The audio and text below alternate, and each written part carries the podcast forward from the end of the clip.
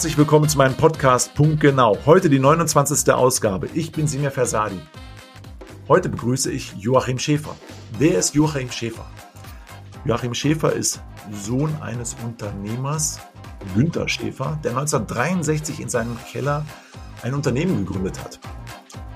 Über die Beziehung zu seinem Vater werden wir heute sprechen, wie der Unternehmensübergang dann vollzogen worden ist, wie es fast zu einem Crash gekommen wurde, wie die Auferstehung gelang und wer Herr Schäfer, Joachim Schäfer, persönlich ist, darüber wollen wir heute reden.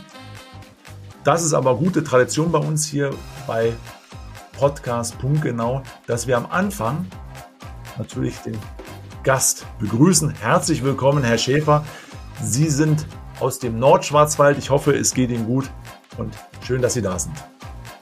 Ja, herzlich willkommen auch bei uns hier im Nordschwarzwald, Herr Versadi. Ich freue mich, dass wir heute den Podcast zusammen machen, denn ich bin der absoluten Überzeugung, so eine Geschichte, wie ich sie erlebt habe, äh, ja, die kann den Menschen helfen, vielleicht ihre Geschichte bisschen leichter zu machen. Und äh, damit sind meine Geschichten damit, darüber eigentlich wieder erfolgreich.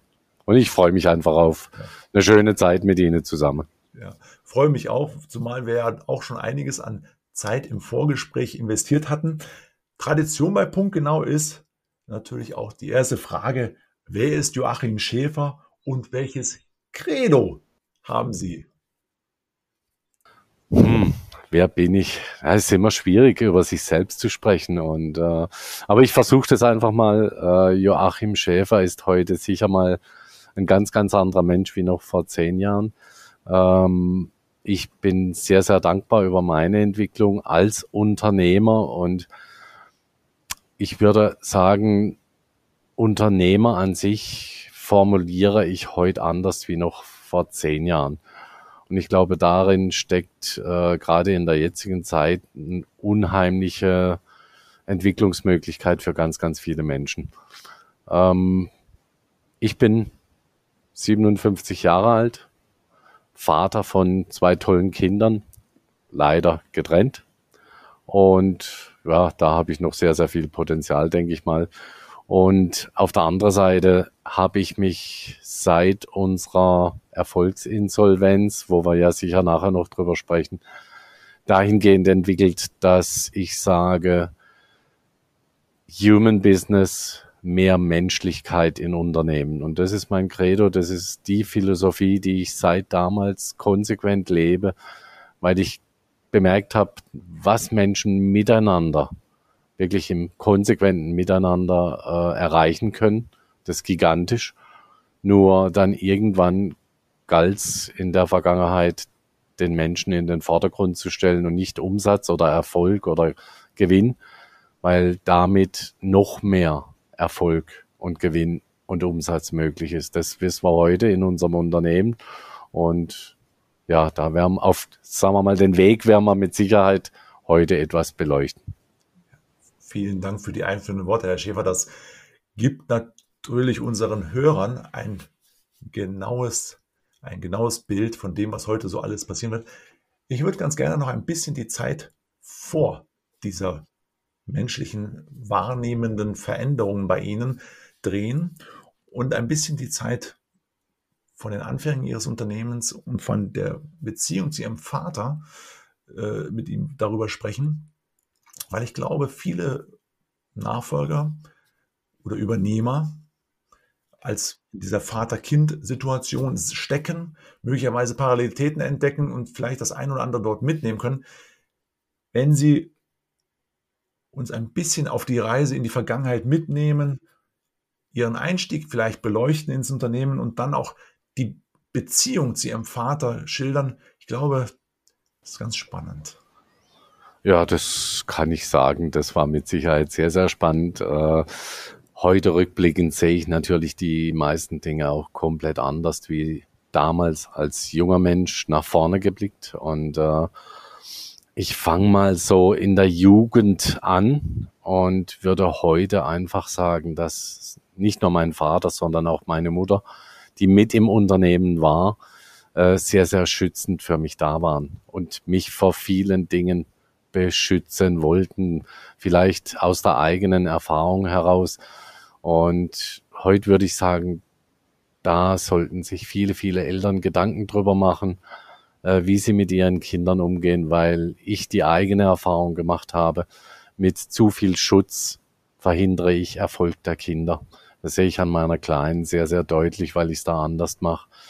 Ähm, ja, ansonsten war ich, glaube ich, für meinen Vater so ein bisschen der Horror seines Lebens. Das wage ich jetzt einfach mal so zu sagen, weil ich einfach nicht der, niemals derjenige war, der blind das gemacht hat, was mir jemand vorgegeben hat, sondern wenn es ein Nein gab, habe ich fast garantiert schon mal gesagt, nee, das muss ich unbedingt ausprobieren. Das, das klingt zu spannend und somit entstehen natürlich große, große Reibungspunkte ähm, zwischen Vater und Sohn. Und heute sage ich auch, die müssen sein. Und wenn beide die zulassen, dann kann nur was Gutes draus entstehen. Gut, das haben wir nicht so gemacht. Äh, ich bin dann so, ja, mit Ach und Krach das Abi geschafft. Äh, aber nicht, weil ich jetzt nicht clever genug war, sondern einfach aus Bequemlichkeit. Und heute würde ich sagen, also jemand, der mit so wenig Aufwand das Abi schafft, der ist fast schon genial und äh, war von Anfang an, ja, von der Jugend an schon sehr, sehr technisch begabt. Äh, habe einfach für in meinen Händen einen Schraubenschlüssel gebraucht, um, um zu schrauben. Das ging dann so weit in der Bundeswehr bis hin zur Radio- und Fernsehtechnik und auch nachher dann in der Schule in Richtung Maschinenbau. Äh, in dem Moment, muss ich ehrlich sagen, hatte ich keinerlei Verbindung äh, zum Unternehmen meines Vaters.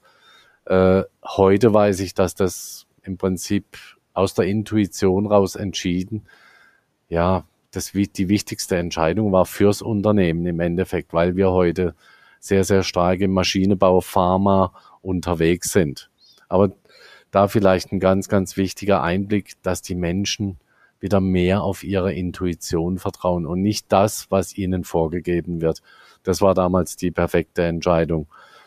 Ja, und dann hat mein Vater doch gemerkt, dass in meinem Lehrbetrieb im Maschinenbau, dass ich mich da sehr, sehr, sehr wohl fühle.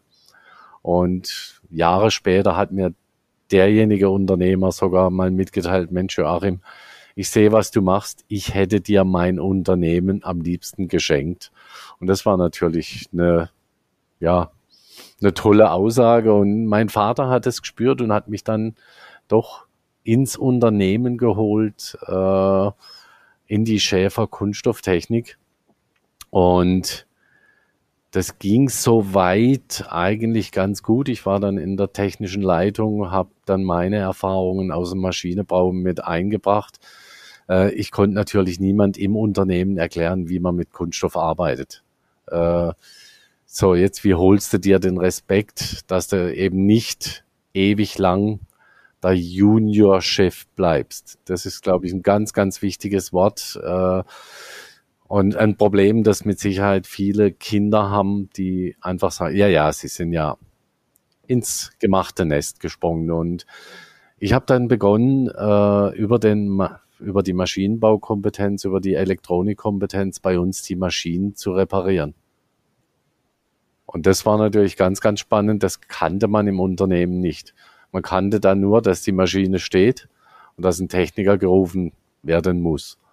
Und da sollte vielleicht ein ganz, ganz wichtiger Hinweis, jeder Mensch, jeder äh, Junior-Chef oder Chefin einfach mal drüber nachdenken, wo ist die Leidenschaft, was macht mir Riesenfreude, weil ich diese Kompetenz dann mit Sicherheit ins Unternehmen mit einbringen kann und mir dann auch den Respekt der Mitarbeiter erarbeiten. War ein zentraler Punkt, das habe ich dann auch gespürt. Aha, da verändert sich was. Ich war dann in der technischen Leitung. Ähm, wir waren junge Kerls, wir haben richtig Lust, Laune, Leidenschaft entwickelt und haben da so manchen älteren Mitarbeiter überrollt. Das da sollte auch ein Unternehmer sehr, sehr achtsam sein, dass da wirklich äh, viel, viel, viel mehr ein Miteinander entsteht zwischen Erfahrung und jugendlichem, ja, Hyperengagement oder sowas. Schon da sehe ich eine sehr, sehr große Verantwortung des Unternehmers und vielleicht auch da schon der Blick nicht aus dem Unternehmen heraus, sondern viel, viel mehr aus der Helikopterperspektive. Weiß ich allerdings auch erst heute. Ja, und dann werde ich nie vergessen, äh, 1.1.96 war ich plötzlich Geschäftsführer. Also das kam fast von alleine. Das hat mein Vater so entschieden. Er ist dann äh, ein Stück weit zurückgetreten, äh, hat seine Geschäftsführung aufgegeben und ich war nicht darauf vorbereitet. Und das war mit auch der Zeitpunkt, wo, sagen wir mal, die Meinungen, die, die, die, der Fokus begonnen haben, in unterschiedliche Richtungen zu gehen. Und wenn ich eine Aufgabe kriege, dann mache ich die. Und okay, jetzt bist du Geschäftsführer, dann übernehme ich Verantwortung. Ich hatte dann aus der Schulzeit auch betriebswirtschaftliche Kompetenz und habe als Geschäftsführer mal geschaut, was sind denn als Geschäftsführer meine Aufgaben, also Betriebswirtschaft dazu. Jo. Und dann habe ich natürlich begonnen zu hinterfragen, ja, legt mir mal die Bilanz vor. Ja, ich würde gerne mal Kostenrechnung sehen und alles. Und zum damaligen Zeitpunkt war der Bruder meines Vaters noch im Unternehmen, äh, der sich immer meinem Senior unterworfen hat, würde ich jetzt einfach mal so sagen. Äh, ist ja per se nichts Schlechtes, es war einfach so. Und jetzt kommt da so ein junger Kerl und stellt alles in Frage. Ich glaube, das war mit die größte Katastrophe, äh, die ich da verursachen konnte, in der Art, wie ich es gemacht habe, in meinem jugendlichen Leichtsinn. Darf ich da an der Stelle kurz mal zwei, zwischenfragen? Und zwar dieser, diese Feststellung, dass Ihr Vater Sie am 01.01.96 zum Geschäftsführer gemacht hat, ist das mehr oder weniger wie eine Art Weihnachtsgeschenk äh, passiert oder also wirklich ohne größere Rücksprache, und, und er hat es einfach so für sich entschieden, als Patriarch durfte er das. Oder wie genau. hat er das? Okay. Also war ganz, ganz spannend und äh, ich hatte auch keine Angst davor. Und äh, ich habe mich da drin wohlgefühlt und auch vorher schon ging es um die Prokura oder die technische Leitung. Äh, ja, mache ich. Und das habe ich immer wiederum im Herzen entschieden. Ist ganz, ganz, ganz wichtig vielleicht für alle Menschen. Nicht im Kopf, da kommen wir nachher noch dazu, wie wichtig das ist, äh, gerade in der Krise aus dem Herz heraus zu entscheiden. Und das habe ich gemacht. Ja, und dann habe ich mich noch mehr als Unternehmer entwickelt. Und dann kamen plötzlich zwei Welten aufeinander. Und zwar bin ich raus in den Maschinenbau, habe da begonnen zu entwickeln, Systempartnerschaft, Konstruktion zu machen, äh, bin raus in den Vertrieb, und das war das Thema Veränderung, Verwandlung. Und wir wissen, dass Menschen davor einerseits sehr, sehr viel Angst haben, weil es läuft doch, wieso willst du jetzt verändern? Auf der anderen Seite haben wir Menschen ja emotionale Grundbedürfnisse und da gehört Wachstum, Erfolg dazu. Und meines Erachtens ist dieses emotionale Grundbedürfnis leider in unserer Gesellschaft sehr verkümmert. Äh, sonst wären wir ja alle Unternehmer. Und im gewissen Maße glaube ich daran, dass jeder von uns für sich in seinem kleinen Unternehmen Unternehmer sein kann. Und auf jeden Fall bin ich das Thema angegangen. Äh, die drei Jahre zuvor, bevor ich Geschäftsführer wurde, waren eigentlich negative Jahre also mit roten Zahlen, wo ich gedacht habe, jo, da ist was zu tun. Und ich war dann einmal bei einer, werde ich nie vergessen, bei einer Bilanzbesprechung dabei, wo dann sowohl die Berater wie auch äh, das Management, sprich mein Vater und sein Bruder gesagt ja, ist ja alles okay, die Miete ist bezahlt, die Geschäftsführergehälter sind bezahlt. Da sage ich, Freunde, ja, und von was investieren wir? Und da war ich natürlich schon wieder, was will er denn, der Junge? Soll doch sich fügen. Und das bin ich definitiv nicht. Ja, und dann bin ich ab 96 raus, auch in Vertrieb, habe Ware ausgefahren und Kunden besucht. Es hat mir Riesenfreude gemacht. Heute würde ich sagen, Kommunikation mit Menschen ist meine Leidenschaft. Und das hat mir damals schon Freude gemacht und nicht lange muss man darauf warten, dass die Betriebsergebnisse also wirklich durch die Decke geschossen sind. Wir haben damals bis Anfang 2000 es geschafft, ähm, ja, ein Betriebsergebnis mit 17 Prozent Umsatzrendite zu entwickeln. Und einfach aus Leidenschaft, aus Spaß heraus. Und komischerweise, je mehr Erfolg ich hatte, je schwieriger wurde das Verhältnis zu meinem Vater, weil ich es ja anders gemacht habe. Darf ich da an der Stelle auch nochmal kurz ja, klar. Äh, fragen? Also, das habe ich jetzt quasi schon ein Stück weit geahnt, weil der Erfolg des Sohnes quasi ein Stück weit die Leistung des Vaters in einen Schatten geworfen hat, ja, also ein Stück weit gefühlt, emotional vermutlich. Ihr Vater, war damals Ihr Bruder, äh, Ihr Onkel sozusagen noch im Unternehmen dann noch, äh, oder den haben wir jetzt quasi ein bisschen ver vergessen in der Geschichte? Äh, war der dann draußen eigentlich, Ihr Onkel? Ja, genau. Das war natürlich, das war einer meiner ersten Handlungen, wo es, weil er meines Erachtens einfach einen anderen Fokus bekommen hatte. Wir haben uns dann relativ gut geeinigt. Äh, das war 97, 98, wo er dann raus ist. Äh, war für ihn anfangs sehr, sehr schwierig, weil, wie gesagt, ich als junger Kerl da mit, ja, mit einer Wahnsinnsenergie da reingekommen bin, dann die Mitarbeiter mitgezogen und da haben die zwei, also die zwei Brüder Schäfer, mal richtig durchgeschnauft und gesagt, was ist denn jetzt los? Und dann zum Schluss hat er dann auch noch Erfolg damit, mit den Mitarbeitern zusammen und das war völlig unbegreiflich. Und heute weiß ich, das war natürlich nicht aus Bösartigkeit heraus. Ich glaube überhaupt nicht, dass es wirklich in unserer Kultur so richtig bösartige Menschen gibt. Im Unternehmen schon gar nicht, sondern es ist ungewöhnlich und ich bin der absoluten Überzeugung, ich habe da einfach auch wiederum emotionale Grundbedürfnisse meines Vaters angetriggert und er hat Angst bekommen, wie zum Beispiel Sicherheit. Es war ja alles safe wieso verändert, wieso, wieso kehrt jetzt der den Lade um? Mhm. Ja. ja. Und das weiß ich natürlich heute. Ja, also retrospektiv ist es immer äh, äh, leicht zu be bewerten oder zu beurteilen. Ich glaube, in der Situation per se, ihren Vater dann aufzufangen und auch diese Angst zu spüren, ich glaube, das sieht man ja dann nur an irgendwelchen Handlungs, Handlungen, die man dann im Unternehmen irgendwie wahrnimmt, vielleicht, wenn man dann zu der Zeit auch schon die Antenne ausgefahren hat, dass ihr Vater meine, mit ihrem Onkel haben sie sich schiedlich friedlich getrennt. Es ist aber auch so, ihr Vater verliert ja an der Stelle schon sein zweites Bein ein Stück weit, weil es ist ja auch eine Bande, die die beide gebuddelt hatten, oder? Ja, klar, natürlich. Und, äh, und trotzdem hatte er mir damals schon noch mitgeteilt, komm, wir machen das miteinander. Und das wiederum habe ich nicht verstanden. Also Sie merken wahrscheinlich, ich bin sehr stark in der Selbstreflexion, weil so wie die meisten Menschen dann jetzt vielleicht mit dem Finger nach draußen zeige würde auf einen anderen Menschen, da ändere ich gar nichts, sondern wenn dann ändere ich bei mir selbst, dann ändert sich der andere von allein. Und heute blicke ich da drauf, ja, ich habe eigentlich gedacht, Mensch, Vater, du hast doch verdient, dass du ein bisschen ruhiger machst. Ein Unternehmer will das nicht.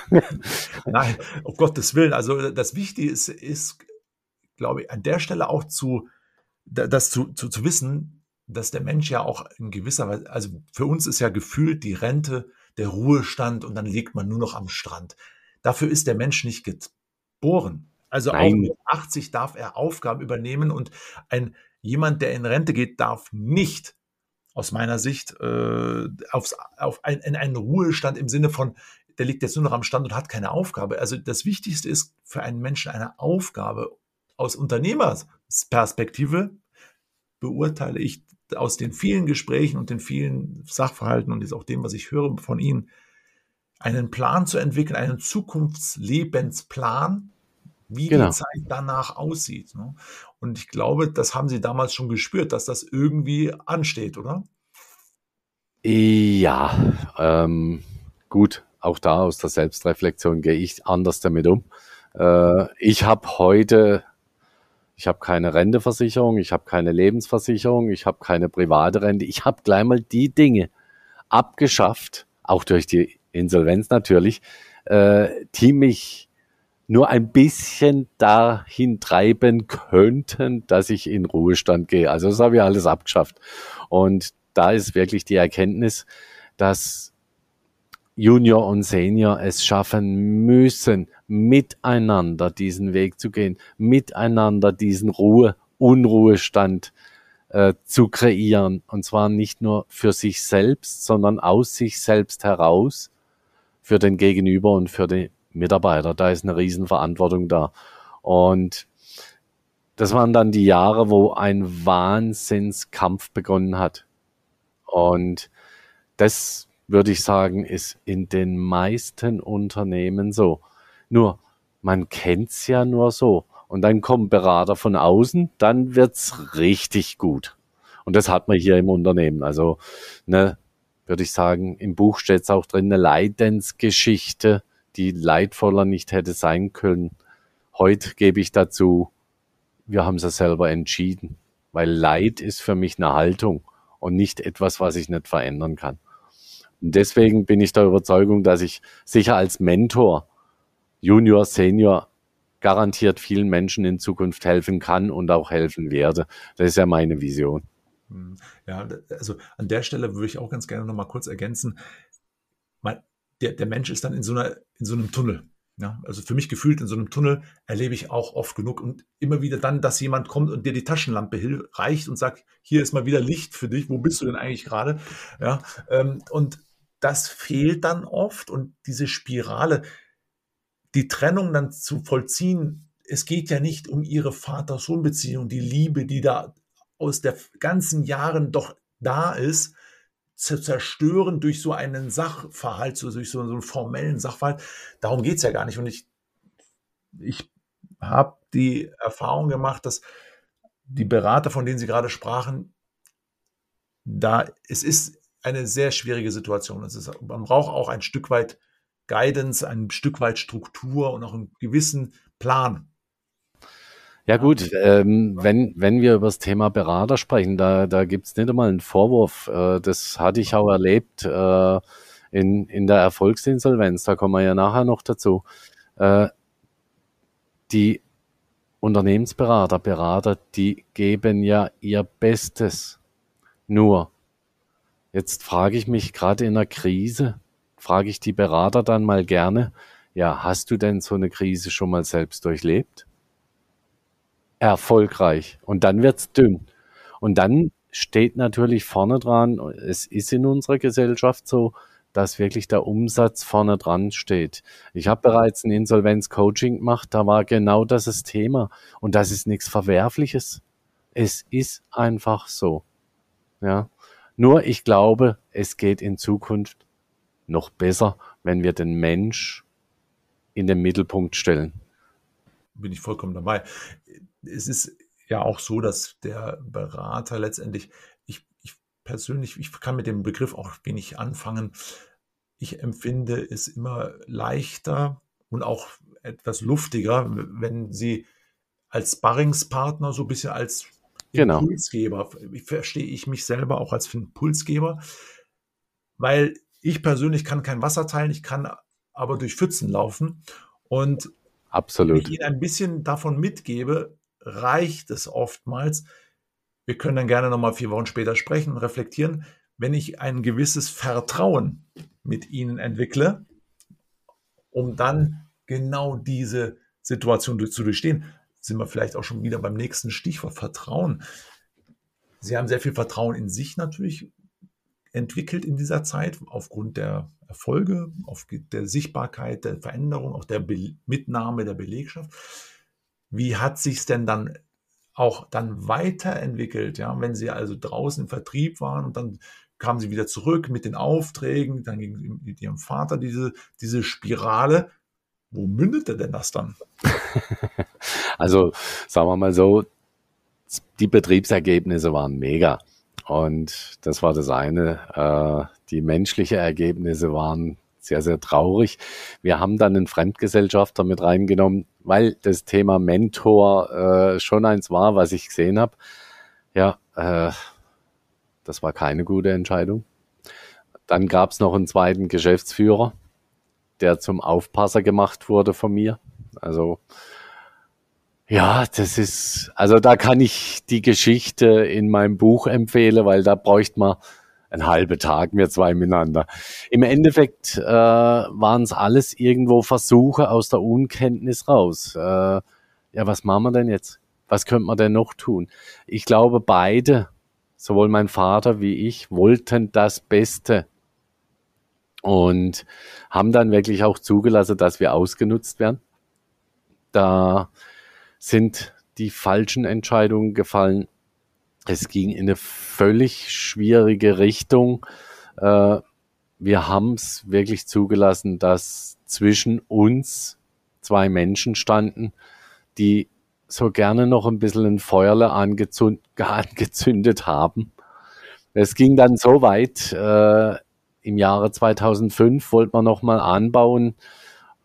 Äh, so gut waren die Ergebnisse und dann ein halbes Jahr später haben wir gesagt, nee, doch 2005 haben wir gesagt, nee, bringt nichts mehr, müssen komplett auf die grüne Wiese. Und das war auch so ein, puh, ein wichtiger Punkt, äh, komplett auf die grüne Wiese. Mein Senior hatte ja die die, ja, seine, seine Verwaltungsfirma, da war das Gebäude drin mit seiner Miete und das musste er loslassen. Äh, das war so das Erste, wenn ich eine zwei Millionen bekomme dafür, dann bauen wir nicht neu. Dann ging's los. Also mit den Themen äh, Machtausübung. Okay, das habe ich noch zugelassen. Wir haben da neu gebaut in Ortenberg auf insgesamt 8000 Quadratmeter kostet ein bisschen was. Ich glaube, wir haben 6,5 bis 7 Millionen investiert. Und nichtsdestotrotz wurde der Streit immer schlimmer. Dann hat die Bank noch gesagt, Mensch, jetzt, wir wissen, dass ihr nicht ganz grün miteinander seid, jetzt wollte, wolle mir mehr Sicherheit. Und dann habe ich einen notarielle äh, Erbverzichtsvertrag unterschrieben. Hab meinem Vater gesagt, ja genau, also ich bin so einer, der tut sowas. Äh, habe ihm dann gesagt, ja komm, dein Anwalt, mach einen Vertrag, das, was du geben möchtest, ist für mich in Ordnung. Haben wir dann so gemacht, notariell unterschrieben. Und dann dachte ich so, jetzt haben wir es geschafft, jetzt ist Klarheit da. Also das mal zwischendurch. Mit Rechtsanwälten Klarheit schaffen, ganz, ganz schwierig. Völlig schwierig. Aber eins würde ich ganz gerne nochmal ergänzen zu dem Thema Entscheidungen. Egal welche Entscheidungen Sie getroffen haben, auch die Entscheidung, dieses zu unterschreiben, ja, die war ja in diesem Moment des Geschehens für Sie richtig, oder? Ja, klar, also, natürlich. Und auch aus heutiger Sicht, wenn man es bewerten müsste, war sie auch richtig, oder?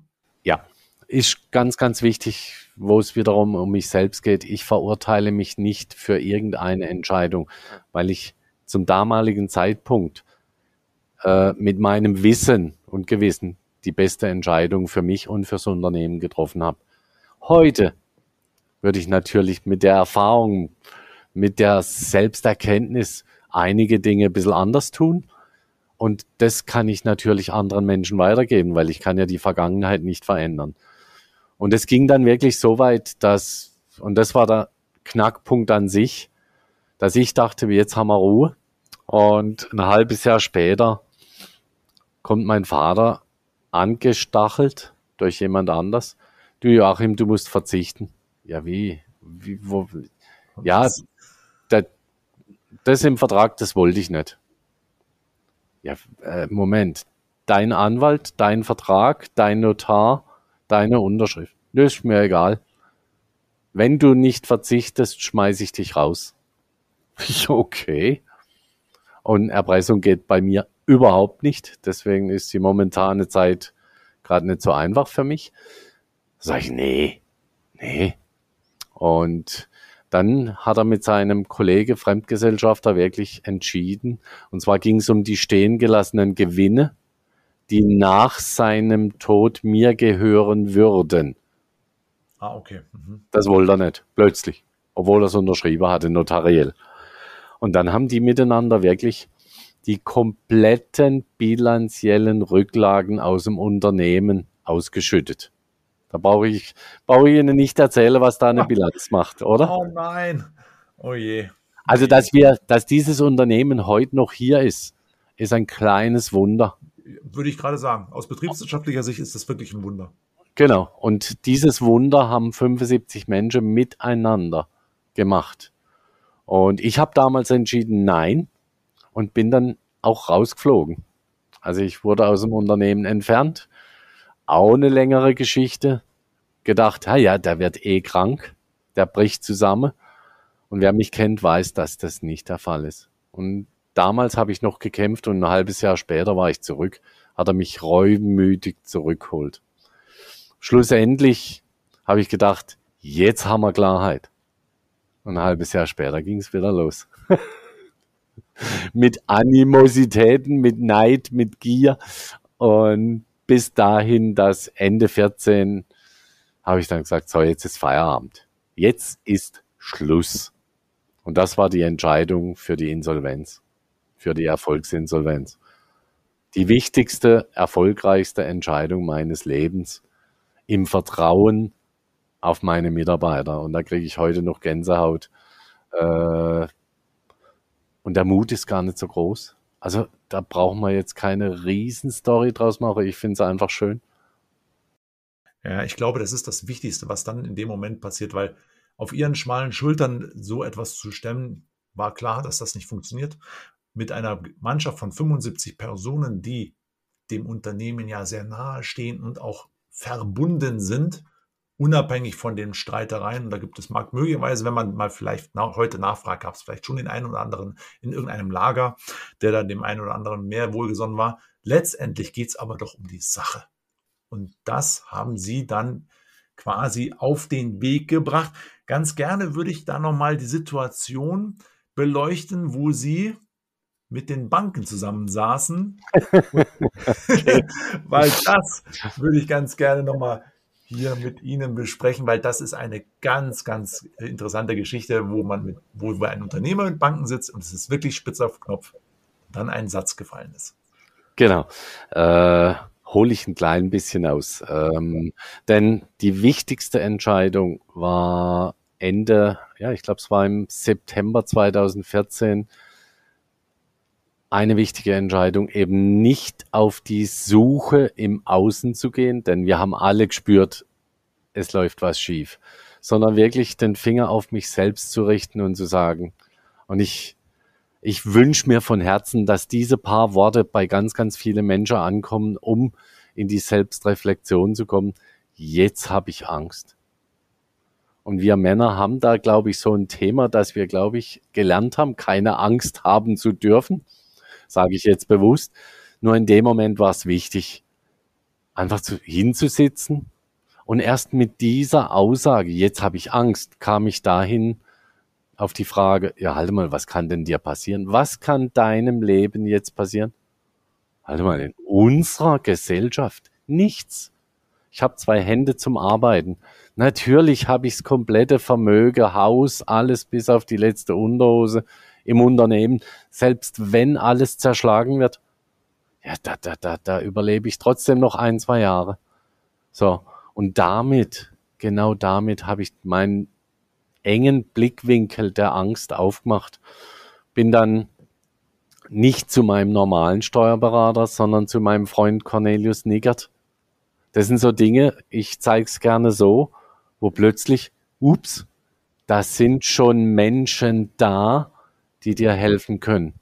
Du siehst sie in der Angst nicht. Gut, und dann haben wir das untersucht. Die Insolvenzreife hat der Cornelius Niggert festgestellt. Äh, wir saßen dann bei ihm im Büro mit drei Rechtsanwälte, drei Banker, zwei Leute vom Unternehmen, von uns noch aus der kaufmännischen Leitung. Und dann sagt Cornelius Nigger, du Joachim, äh, wir haben es untersucht. Die Insolvenzreife ist gegeben. Ähm, es gibt zwei Möglichkeiten. Ich führe ein bisschen aus über das zerschlagende Verfahren. Jedoch gibt es ein neues Verfahren der Eigenverwaltung. Und da sehe ich uns eher, die Chancen sind 50-50. Joachim, entscheide bitte jetzt. So, und dann gucke natürlich so paar Augen auf dich. als Unternehmer. Und ich würde jetzt mal anfangen, was wäre normal? Normal wäre, dass äh, ein Mensch sagt, das lasse ich mir noch durch den Kopf gehen. Den Spruch kennen wir. Oder da muss ich noch eine Nacht drüber schlafen. Ja, und die Entscheidungen treffe ich, wenn ich auf der Suche nach der Lösung im Außen bin. Und ich hatte ja bereits reflektiert und ich sagte dem Cornelius Niggert, Conny, ich habe das für mich reflektiert. Das operative Geschäft läuft in Klammer wie bei den meisten Unternehmen, weil die Aufträge ja da sind. Ähm, ich habe das abgewogen für mich. Äh, das machen wir jetzt so mit der Eigenverwaltung. Da war Ruhe im Saal. Und das im Nachhinein war mir klar, da geht's um Vertrauen. Mit den Aussagen, da muss ich drüber schlafen, hätte ich sicher kein Vertrauen geschaffen. Mit der klaren Antwort, das machen wir jetzt einfach so. Das war eine unheimliche Vertrauensbildung und ich, ich weiß nicht, äh, wir hatten eine ortsansässige Bank, die Volksbank Offenburg. Ich nenne sie einfach, weil ich von Herzen so dankbar bin, bin, dass die Intensivabteilung dort saß und irgendwann gesagt hat, wenn der so reagiert, dann weiß er, was er tut. Und das ist der große Unterschied. Auf der anderen Seite natürlich blöd für Berater, für so manche Berater. Okay. Und das Eigenverwaltungsverfahren ist übrigens auch nicht so lukrativ für die Berater, mal beiläufig gesagt. Deswegen wird's auch nicht so oft erwähnt.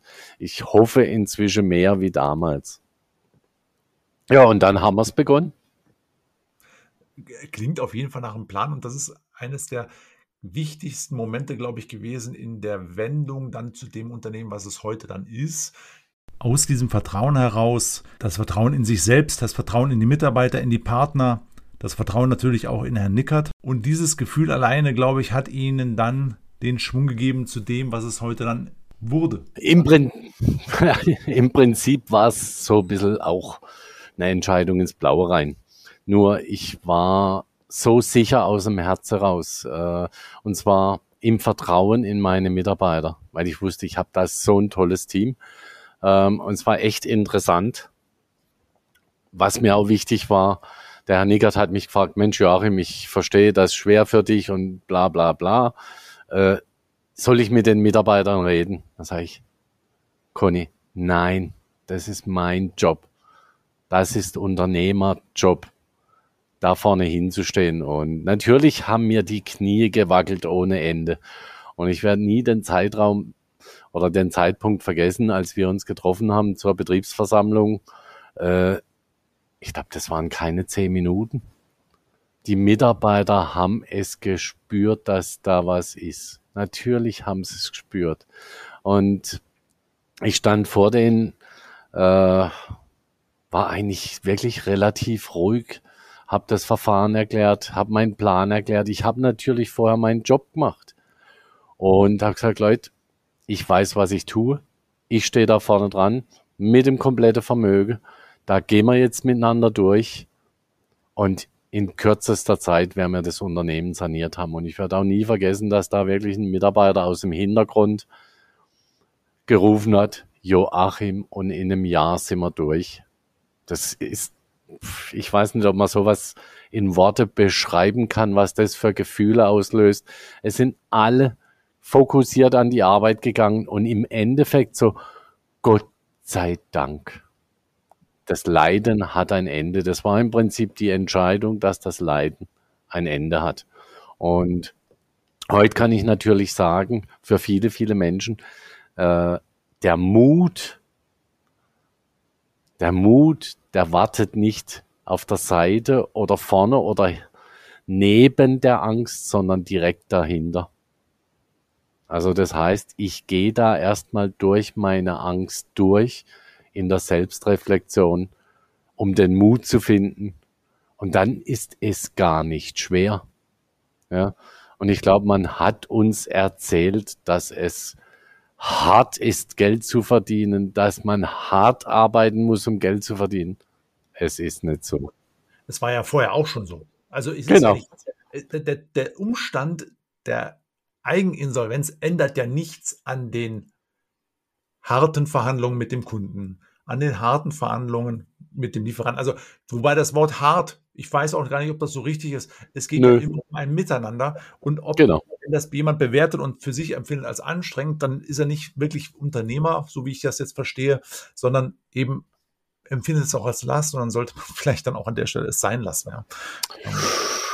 Ja, das können wir so sagen. Und das Interessante war natürlich, dass ähm, das Management sich relativ schnell zurückgezogen hat. Also ich war dann plötzlich allein und habe auch allein entschieden, zusammen mit dem Sachwalter. Und ich, nach vier Monaten ging es eigentlich los äh, mit guten Entscheidungen. Wir hatten auch definitiv keine Mitarbeiterkündigung. Also es gab keine Kündigung. Wir haben keinen Kunde verloren, wir haben keinen Lieferanten verloren durch konsequente, sofortige Offenheit, Wahrheit und Klarheit im Prozess. Und heute kann ich sagen, nach der Insolvenz, nach der Auflösung 16, haben wir mit Future Business alle operativen Forderungen zu 100 Prozent bezahlt. Ich wollte nie auch nur einen Euro Schulden haben bei irgendwelchen Unternehmen. Das alles bezahlt. Allerdings macht ich sowas mit Future Business, weil in der Insolvenz geht ja sowas nicht. Ähm, das Weitere, auch keine Mitarbeiter sind von alleine gegangen. Ah, stimmt nicht ganz, so zwei, drei sind gegangen, aber das waren genau die richtigen. Vielleicht war es auch für Sie ganz gut oder besser. Ja, natürlich. Immer. Auch für die war es ganz gut. Da habe ich teilweise heute noch Kontakt. Äh, damals war es emotional schwierig, heute ist wieder in Ordnung. Und das Wichtigste, ich war dann nach sechs Monaten, habe ich den Sachwalter angerufen, habe gesagt, Sie, Herr Dr. Pehl, ähm, es läuft eigentlich ganz gut. Ich würde den Mitarbeitern gern Urlaubsgeld überweisen.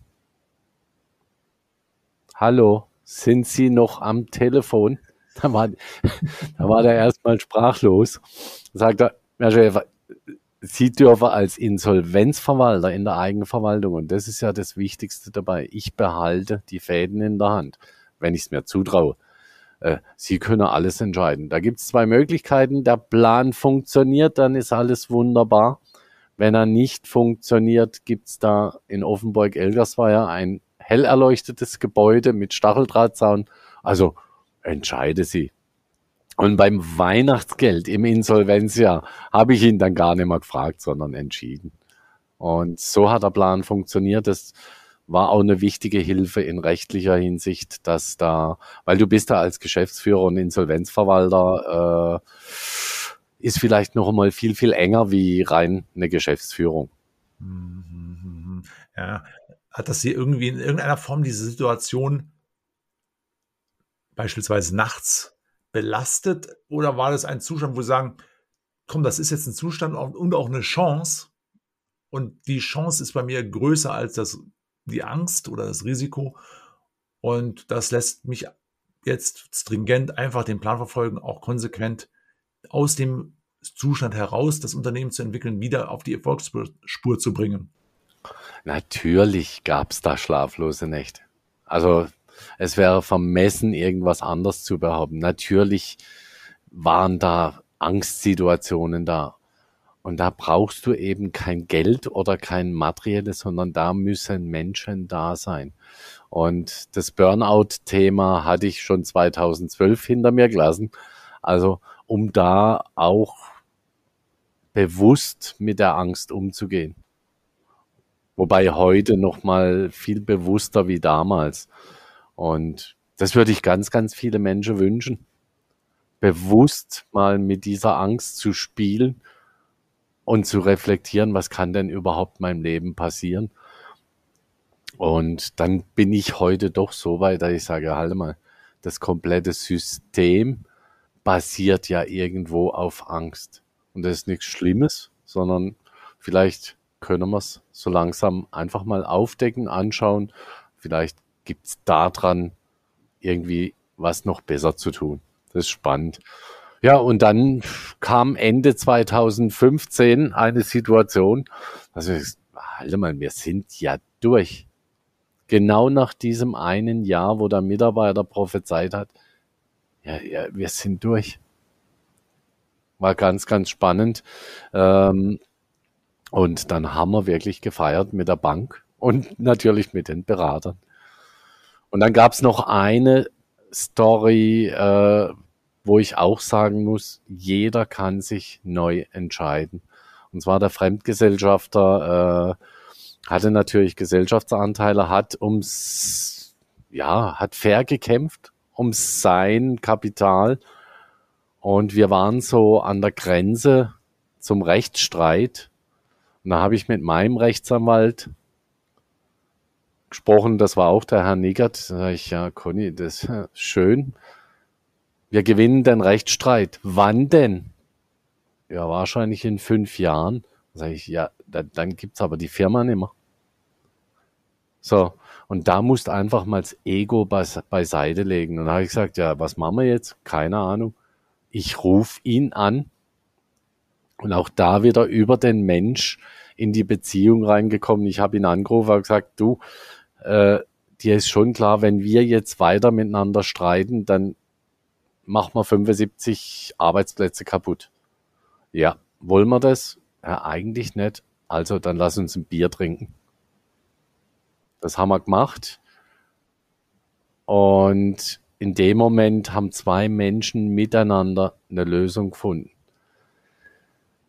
Unter, das werde ich nie vergessen, Haftungsbefreiungen aller Anwälte unter Riesenbedenken einer Armada von Anwälten haben zwei Menschen für sich, für andere Menschen eine Lösung geschaffen. Und das sollte ein Beispiel sein.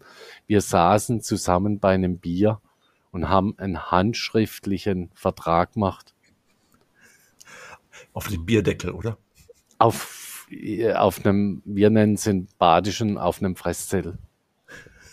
Wenn das mein, wenn das mein Anwalt gewusst hätte, hätte er das Mandat niedergelegt. Wir haben das so gemacht und da gilt auch mein ganz, ganz herzlichen Dank an diesen Menschen äh, für 75 Menschen und äh, das war so das letzte Quäntchen, wo ich sage, wir finden immer Lösungen, wenn wir menschlich miteinander umgehen egal wo. Und selbst den Vertrag wollte keiner der sieben Anwälte machen. Wir mussten natürlich einen Vertrag machen. Den Vertrag habe ich geschrieben mit meinem bisschen Rechtsverständnis. Und dann ging es nochmal los, dass die Anwälte Haftungsbefreiung wollten. Viele, außer Cornelius Niggert. Das haben wir ja in der aktuellen Zeit auch, dass jeder irgendwo eine Haftungsbefreiung will und eben keine Verantwortung mehr übernehmen. Äh, das war mir dann egal. Ich habe den Vertrag gemacht, der Gegenüber und ich haben den unterschrieben und genau so haben wir es umgesetzt.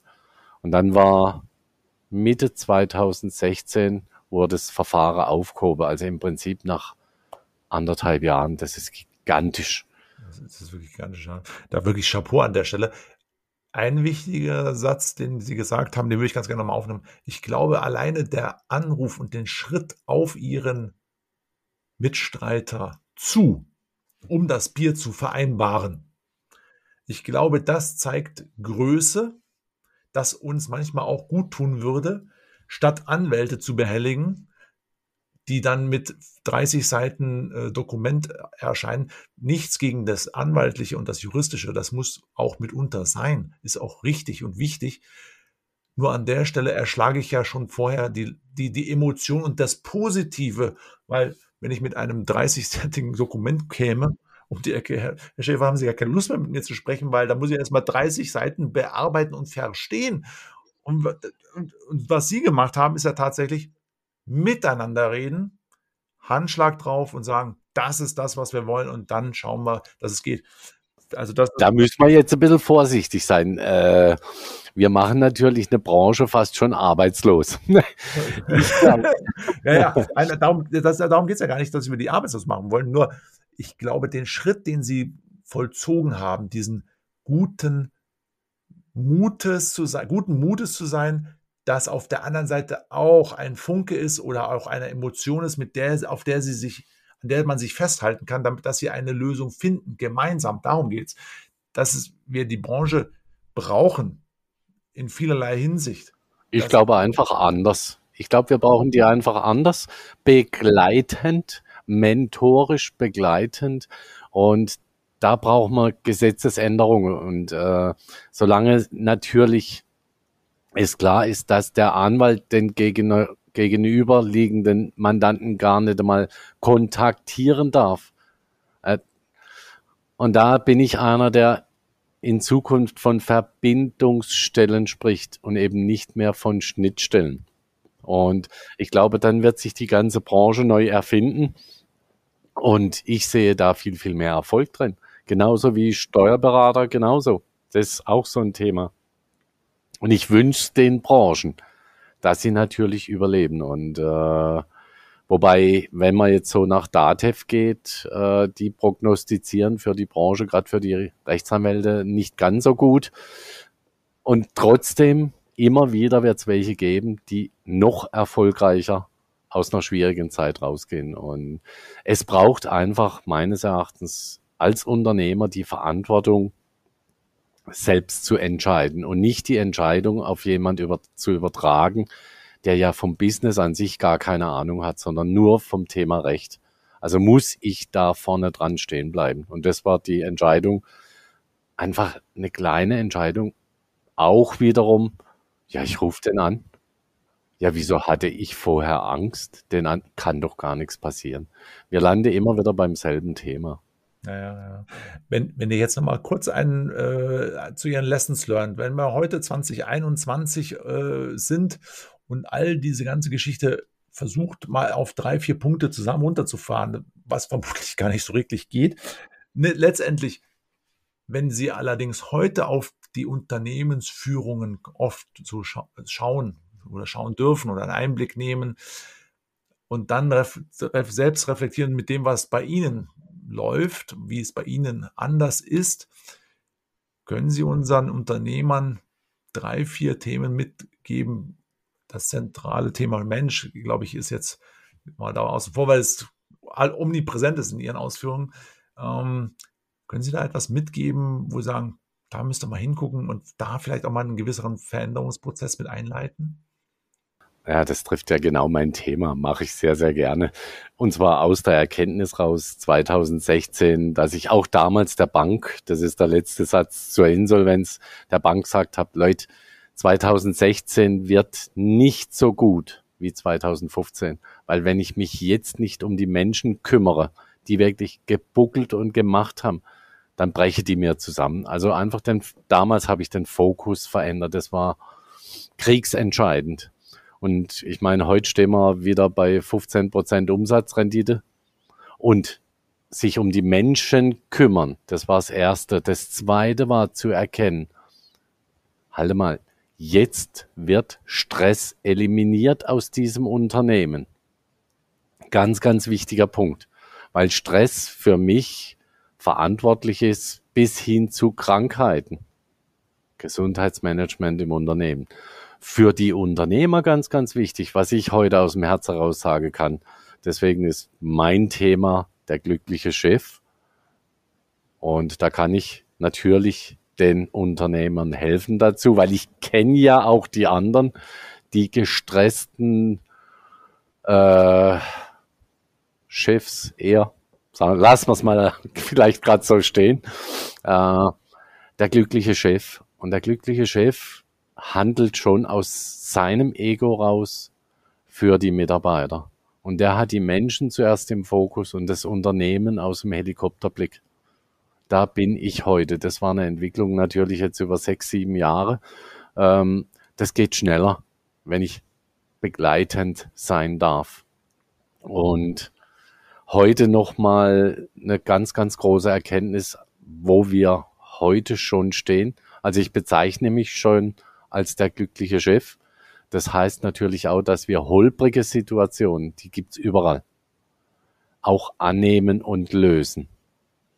Und äh, ich mache aktuell gerade eine Coach-Ausbildung und das ist noch ganz, ganz spannend. Dort habe ich gespürt, gefühlt, wie es sich anfühlt, der glückliche Chef im Unternehmen zu sein. Ich glaube, aus der Geschichte heraus, nehmen wir mal die letzten 10.000 Jahre, äh, leben wir doch immer aus Abhängigkeiten raus. Und Abhängigkeiten bedeuten Angst. Und wenn wir da bewusst damit umgehen, nicht weil es schlecht ist, sondern einfach, okay, es ist gut, wie es ist. Wir haben heute das materielle Paradies und jetzt können wir uns aus diesem Paradies raus um uns Menschen kümmern. Und dann wird der Unternehmer mit Sicherheit vom Podest runtergehen zu seinen Mitarbeitern, zu den Menschen und wie sich da anfühlt, im Kreise zu sein. Das ist mega. Und da gilt's auch dann, sagen wir mal, das Geld in Flow zu halten, für die Mitarbeiter zu investieren. Und auch da sage ich heute, ich will verdammt viel Geld verdienen, weil ich da verdammt vielen Menschen helfen kann, damit sie es leichter haben.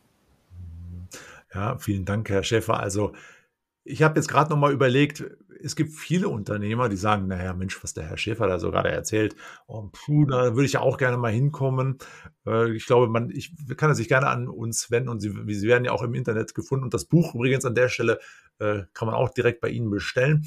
Ich würde aber trotzdem noch mal ganz kurz, weil ich habe das habe ich gesehen auf der Webseite und, und äh, sie nennen ihre Teams ja, also nicht Fachabteilungen oder Bereiche, ja, wie das so klassisch immer im, in Unternehmen so läuft, äh, so recht formell, sondern sie nennen sie Erfolgsteam. Wer hat Ihnen denn diesen Rat oder diese Empfehlung oder wo, woher kommt's? Waren Sie das? Würde ich jetzt nicht mal beschwören. Das kann gut sein, dass wir das äh, im sagen wir mal, in der Geschäftsleitung, also wo es genau entstanden ist, weiß ich nicht. Ähm, es ist natürlich auch ein bisschen die Frage, wie definiere ich Erfolg? Und ganz, ganz wichtig, den muss ich noch loswerden. Äh, den habe ich geklaut, den Satz, wenn du deine dunkle Seite nicht anschaust, dann lässt du 50 Prozent deiner Power auf der Straße liegen. Und so gehen wir in den Erfolgsteams miteinander um, weil es wird immer mal holprig. Ja, es wird immer mal schwierig. Es gibt Meinungsverschiedenheiten. Es gibt, ja, sogar ganz, ganz harte Situationen. Wobei, wenn ich dann irgendwann wieder in die Selbstreflexion komme, halt, was ist mein Teil der Verantwortung? Nicht meine Schuld, sonst lande ich in der Selbstverurteilung. Was ist mein Teil der Verantwortung? Was kann ich jetzt ändern, um es dem anderen gegenüber leichter zu machen? Und so kommen wir immer mehr in das, was Sie sagen, in Sparring. Und da ist Erfolg garantiert. Also das unterschreibe ich mit meinem Namen. Zwei Dinge würde ich ganz gerne noch mit Blick auf die Uhr mit Ihnen besprechen, Herr Schäfer. Einmal das Thema Leichtigkeit und Kinder. Und andererseits natürlich das Thema, wie wird es wohl in 2030 werden? Vielleicht können wir da nochmal einen Blick drauf werfen. Was können wir uns von Kindern abgucken? Auch als Erwachsene, damit es uns leichter gelingt, genau das, was Sie sagen, selbst reflektieren. Vielleicht sind manchmal auch Kinder unsere Spiegel, wer weiß. Und ein anderes Thema, das kommt, würde ich dann ganz gerne in den Anschluss noch setzen, mit Blick auf 2030, was geben Sie uns da mit? Ich glaube, das sind so unsere Themen für die nächsten fünf Minuten, wo wir mhm. schauen, Herr Schäfer, was Sie uns da so zu erzählen haben. Also Thema Kind ist natürlich ein tolles für mich. Äh, ich habe eine kleine Tochter, die ist jetzt fünf. Und ich habe bei meinem Großen auch so meine Fehler gemacht im Beschützen. Ich bin der absoluten Überzeugung, äh, Kinder, unsere Kinder, die auf diese Erde kommen, kommen nicht unbelastet, aber sie kommen als Unternehmer auf diese Erde. Und sie geben ihr Bestes zu jedem Zeitpunkt was sie können. Und das habe ich bemerkt, als ich, ja, die Kleine war vielleicht drei Jahre alt. Da bin ich mit ihr im Unternehmen unterwegs und sie liebt es, bei den Menschen hier zu sein. Eine Treppe hoch, so eine durchsichtige Treppe. Metalltreppe. Und dann sind wir oben und dann wollten wir wieder runter und dann sagt sie so mit Hände nach oben, Papa, ich hab Angst. Und was machen jetzt die meisten? Sie nehmen die Kleine hoch. Und ich hatte auch so einen Herzensimpuls, der sagt, stopp. Ich habe ihr dann die Hand gegeben hat gesagt, Felicia, an dieser Hand kann dir nichts passieren, aber geh bitte deinen Schritt. Na, ich, Felicia, ich habe eine halbe Stunde mehr Zeit genommen und sie hat den ersten Schritt gemacht und dann guckt sie so nach oben, den zweiten, bei der fünften Stufe hat sie schon die Hand weggenommen und das Gefühl, als sie unten war, also wie auf dem Spielfeld, wenn die deutsche Nationalmannschaft Weltmeister wird, ich hab's geschafft. So, und wir meinen es zu oft gut, wir sind zu oft übergriffiger Helfer. Das habe ich im Coaching gelernt, das nicht mehr zu tun. Und damit verhindern wir oftmals Erfolg, obwohl wir schützen wollen. Das ist vielleicht für Kinder eine ganz, ganz wichtige Erkenntnis. Kann ich jederzeit korrigieren, bin ich bei meinem Großen dabei. Und jetzt müsste sie mir aber nochmal helfen auf die zweite Frage. Und zwar mit Blick auf 2030, weil ich glaube, die Leichtigkeit von Kindern und ihre Unternehmenslust in dieser Welt zu entdecken, wenn wir dann auf 2030 blicken als Erwachsene, ja, was geben Sie uns damit?